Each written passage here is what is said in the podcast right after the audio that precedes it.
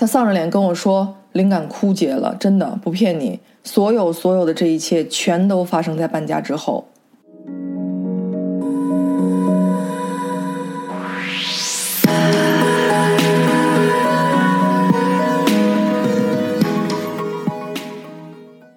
去年啊，到加拿大的时候，也顺道去找了一个小时候玩的特别好的朋友，正赶上他搬家，我就参与了这个多年不遇的大事件。现在咱们这个时代啊，谁身边还没有几个做主播的朋友呢？我这个发小呢，在 YouTube 上有一个账号，粉丝不能算多，十五万左右，但也还可以了。他的每一条视频上线之后呢，基本上都是在万级的浏览量，真心不错了。作为主播，他是一个非常另类的存在。其实粉丝量来讲的话是非常少啊，但是他跟粉丝的互动很高频。之所以互动非常高频呢，跟他的视频类型很相关。后面我会聊到啊，关键是粉丝还专门给他寄很多大大小小的礼物，从全世界各地，这一点我特别羡慕他。准备搬家的所有东西啊，原本是在一个车里面放着，他的房车，结果呢？真正用来搬家的车装了满满三车，才算勉勉强强吧，全都装进去了。哦天哪！装车的时候我就在现场，我都惊了，这是怎么做到的呢？怎么可能这么多东西之前在一个车里面待了这么多年？算算看啊，从帮他搬完家到现在，应该大概大半年的时间了，总有了。嗯，前些日子跟我通电话。跟我说完了，我灵感枯竭了，什么都搞不出来了。之前每一次的创作呢，都是才思泉涌的那种状态，抑制不住往外冒的那种状态。但是现在呢，都跟那儿坐半天想议题，想不到该说什么，该从哪个点开始下手制作视频了，太苦恼了。我就马上跑去看他最新上传的新节目啊，嗯，确实他的灵感好像真的留在了搬家之前。其实静下心来想一想，他之前的粉丝对他的视频有多么热爱，就能够知道他现在的处境有多么痛苦了。因为他之前的视频呢，全都是基于房车这个非常小的空间如何做收纳，如何做改造，如何能够把小空间最大化的利用，都是非常带感的话题。想想看啊，四个人，一对夫妻，俩孩子，一个公交车那么大点儿的空间，在那里面呢生活很多年。他每一期节目都会介绍一个收纳点的改造经过，那用很少的钱如何达到性价比最高的效果，这都是非常吸引眼球的。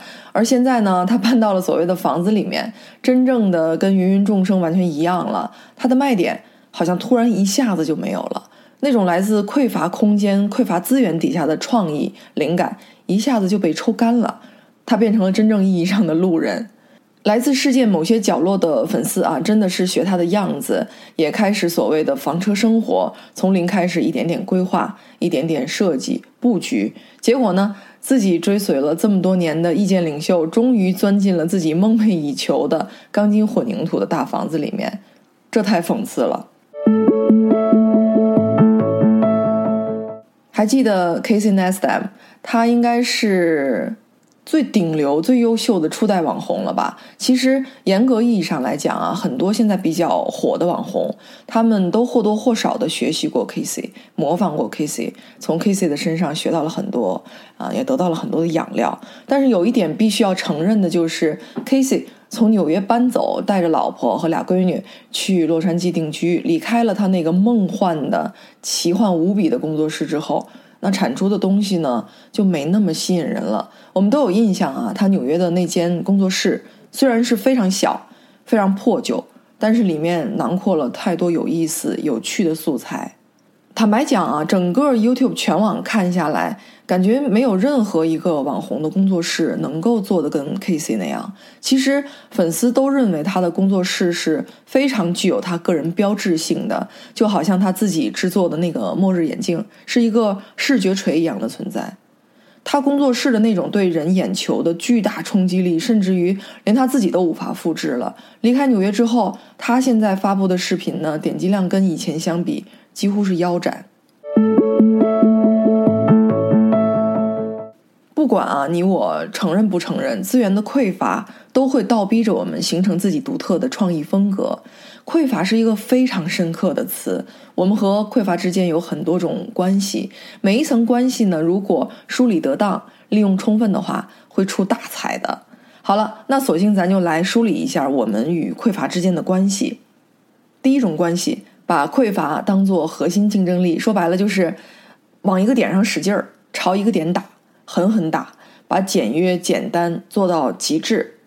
举个例子啊，第一个例子，电视节目。做一档电视节目不容易吧？竞争那么激烈啊，各种花招啊，各种心思，各种大制作，请各种大明星，各种话题噱头，也是观众的注意力就那么点儿。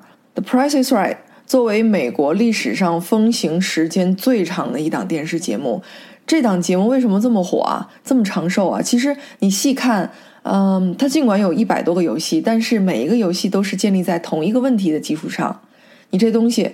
你感觉值多少钱？这个公式简单至极，但就偏偏这个最简单的公式，长达三十多年里头啊，圈粉无数。第二个例子，做产品，现在非常非常多的产品都是在力求功能强大、包罗万象。但是如果你做不到呢？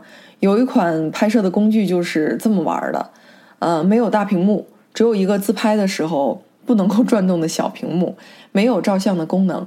没有录像带或者磁盘，你得把影像下载到电脑当中才行。没有功能菜单，没有设置的选项，没有视频灯、取景器，没有特效、耳机插孔，也没有镜头盖，没有存储卡，也不带光学变焦。但还真就奇怪了，这款产品赢得了无数难以计量的粉丝，原因在于它只会这几件事儿，那就把这几件事儿做到最好。而出来的效果呢，是跟大部头的摄影器材相比。它非常好用，非常便捷，用到的地方、用到的场景非常的多，是不是突然就能联想到 Basecamp 这这款软件了呢？他们两个啊几乎是如出一辙吧。Basecamp 他们的团队呢规模非常小，也没有外部投资，这些限制呢让他们必须保持产品的简洁性。更重要的点是，他们也意识到了这种简洁在某一种程度上，嗯，可以变成他们的核心竞争力。所以，他们即便在资源和员工人数都有非常大增长的情况之下，依然主动的去主观上选择匮乏。每个产品同时只能有一到两个人去设计，就是用这种自我打压的方式来防止他们生产出比较臃肿的产品出来。刚刚提到的这两款小而美的产品的风靡，也在默默的告诉我们一件事情：不要因为你的产品或者服务不如别人的花哨就自惭形秽。要高调一些，甚至要引以为傲，要像你的对手推广他们的多功能产品一样，充满激情的推销你的简约产品。第三个例子，公司的运营管理啊，和呃许多其他拥有多种机型的航空公司不同。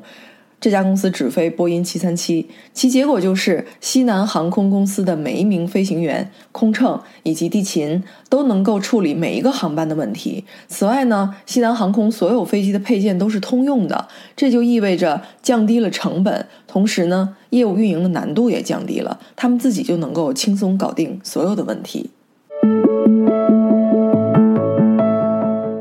我们跟匮乏的第二种关系啊，把匮乏当做秘密武器。你也在做事情，别人也在做事情，但是最后的结果出来就是你更加的出类拔萃，甚至别人在深知你的一些客观条件是如此匮乏不堪的时候，还会投来欣赏、赞叹和意想不到、难以理解的目光。其实他们根本就不知道，把匮乏利用到最有效的那个节骨眼儿上，才是你最大的隐藏技能。第一个例子，军事专家，这位越老越红，退休之后反倒成为中国数一数二的大网红，大家都应该知道是谁啊？他的家挺大的，但是他给自己刻意的弄出来一个十五平米的办公室，就觉得自己在这个小小的办公室里面、书房里面才有很大的创作灵感，稍微一大了就空旷了，灵感就飞走了。在他退休之前啊，自己做领导的时候，依然是要了一个非常小的办公室。在别人看来呢，他非常低调、不张扬、朴实无华、亲民。接地气啊，只有他自己知道啊。太大的办公室，他完全无法思考。他自己也承认，如果真的坐在一间非常空旷的大办公室里面，能不能够折腾出现在的成绩，都要两说了。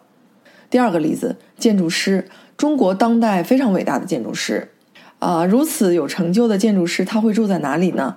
是不是空间就非常大，非常的有设计感呢？完全不是。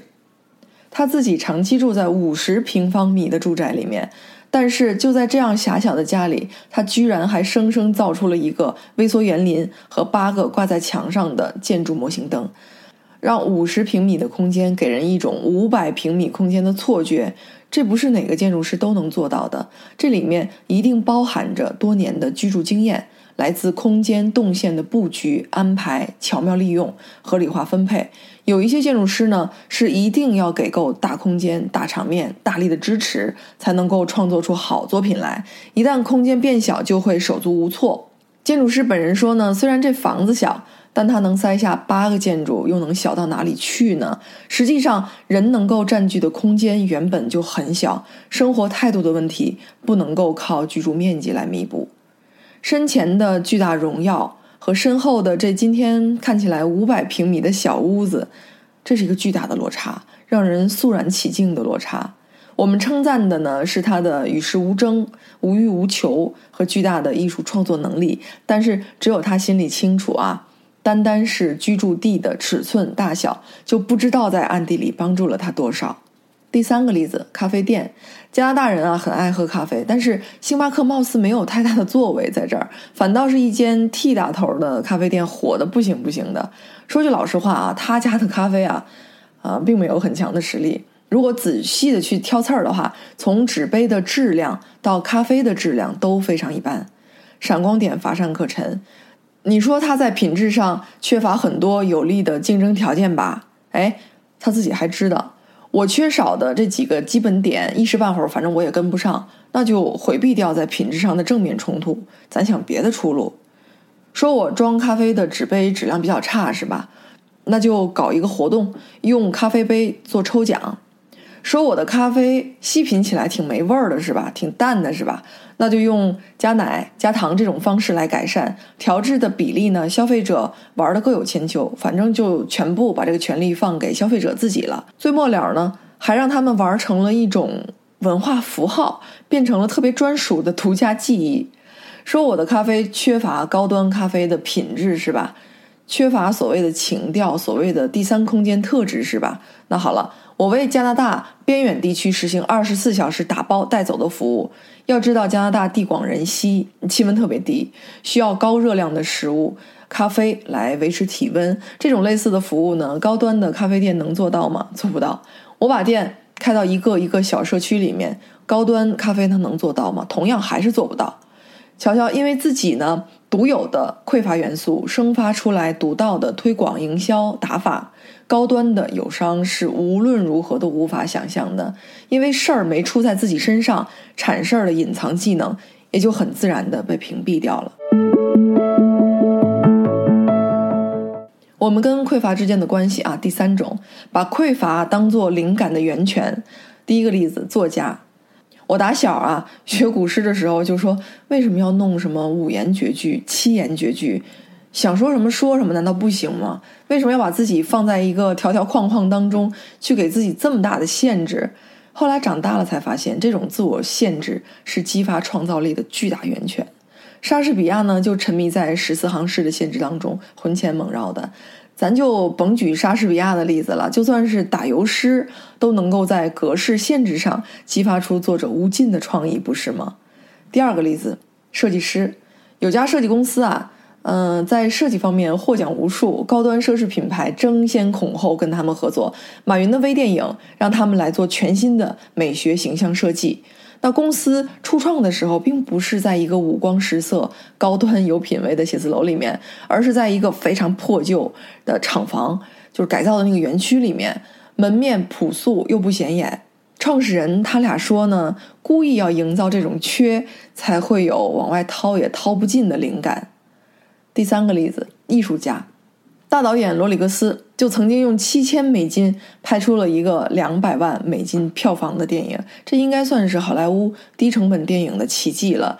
七千块钱能干什么呀？几乎什么都做不了啊！尤其是对电影制作而言，但这七千块恰恰打开了他的创意世界。说回咱们国内的艺术家啊，啊，甭管你是水墨还是油画，色彩的使用都是有控制、有尽头的。那有一个人呢，偏要跳出颜料的束缚和局限。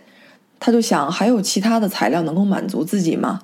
有，找到了灵感，火药，奥运大脚印儿啊，献给纽约的焰火天梯。这位艺术家几乎是凭一己之力占有了火药，成了他自己的标签。他一直主张呢，艺术是可以乱搞的，要在所有的问题和局限当中找到灵感和出路。我们跟匮乏的第四种关系。把匮乏当做创业的点子，自己作为消费者感觉到现在的产品使用起来有这样或那样的痛点，这样或那样的不方便，那就自己来做，做一个更好的。第一个例子，银行。银行他们的贷款业务一般都是借给富人，不是有这么句话吗？越不需要钱的银行越喜欢贷款给他们，借钱给富人，这好像是千古不变的定律。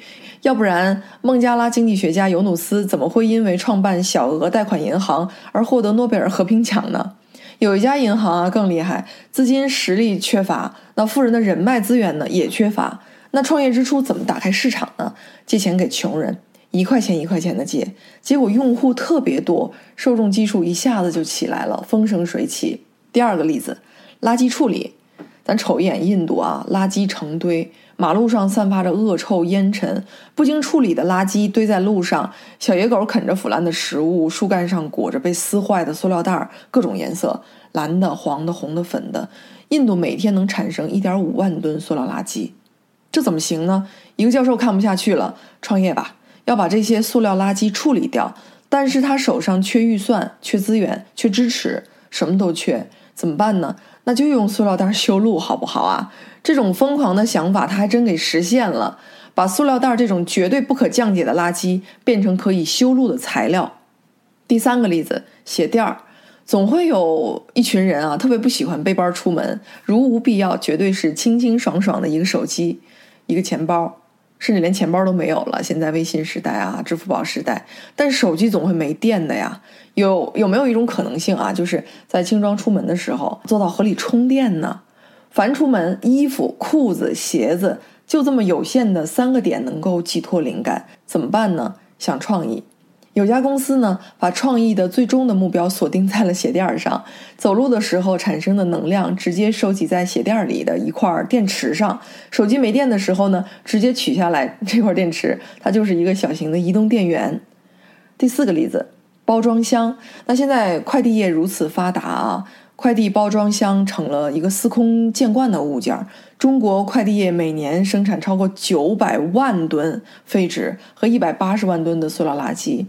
有一家化妆品公司啊，寄送货品的时候啊，就想找一个包装箱，怎么都找不到满意的。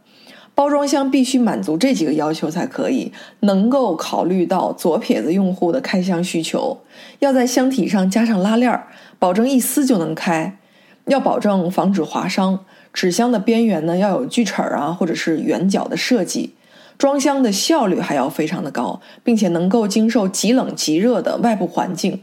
市场上是真缺啊，怎么办呢？还能怎么办呢？一怒之下，他们把自己的需求全部当做产品的创意，自己玩。结果，一个卖化妆品的公司，竟然有百分之八十的买家在留言当中说：“比起化妆品，我更爱你们的包装。”而且有越来越多的企业来找到这家公司，说：“我们想买包装。”最后，干脆这家化妆品公司就直接转型做物流包装业务了。世界五百强出来的人啊，空降到一个创业公司，手里面的资源有限，资本有限，那就完全玩不转了。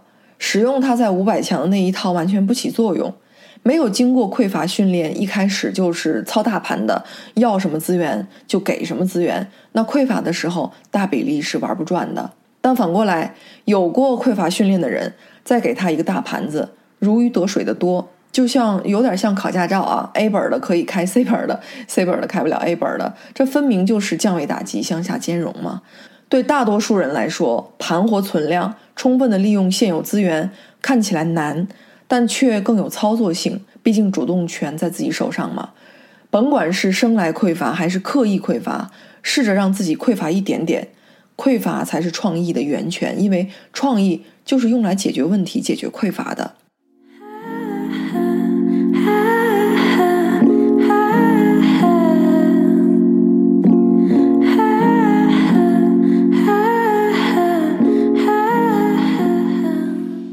如果我们平时要做一件事，脱口而出，啊，我资源不够，我们心里明白的很。那更准确的说法可能是，按照常规的资源定义方法，我现在目前手头上的资源还不够。那那我们意识到了这一点，解决方案就变成两种了：一种是继续追加资源，另外一种是重新考虑已有资源的使用方法。两种方法都能做成事儿，区别只在于追加资源。只是能够达成目标，重新的定义资源，那就不只是达成目标这么简单了，它还是一个创新。带着烟和火出门，一定会把打火机给丢了；只带烟出门，就一定能捡个打火机回家。缺乏才是获得的前提，拥有便是失去的开始。如果你感觉到现在有点匮乏了，恭喜你，可喜可贺，伟大的创意可能就要诞生了。